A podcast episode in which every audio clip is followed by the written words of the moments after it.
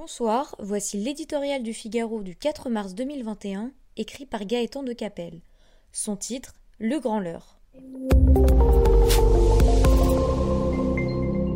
La reconquête de la souveraineté de la France figurera, nous dit-on, au cœur de la prochaine élection présidentielle. Quoi de plus urgent, en effet, dans un monde toujours plus instable, que de retrouver la pleine maîtrise de son destin? Chacun, de gauche à droite, en fait profession de foi.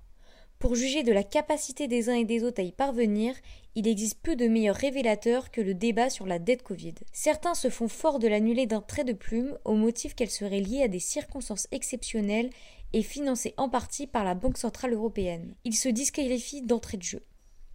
Passons sur l'impossibilité juridique, les traités l'interdisent et disons les choses simplement, non seulement il est paradoxal de prétendre restaurer la grandeur de la France en commençant par renier sa signature, mais le déciderait-on? Que nous n'en aurions pas les moyens. Car, à force de laxisme budgétaire, nous avons perdu depuis longtemps la maîtrise de notre dette. Chaque année, depuis un demi-siècle, nous creusons nos déficits et nous devons emprunter pour payer nos fonctionnaires et nos services publics. Sans nos créanciers, les caisses de l'État seraient vides à partir du mois d'octobre. Eux ne font pas la différence entre la dette Covid et celle que nous avons accumulée auparavant.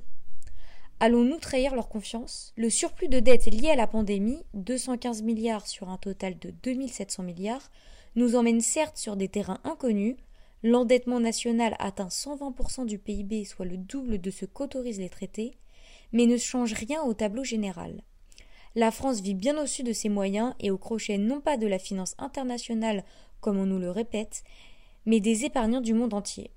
Elle retrouvera sa souveraineté le jour où elle reprendra enfin le contrôle de ses dépenses publiques. Certainement pas en leurrant les Français avec des promesses intenables.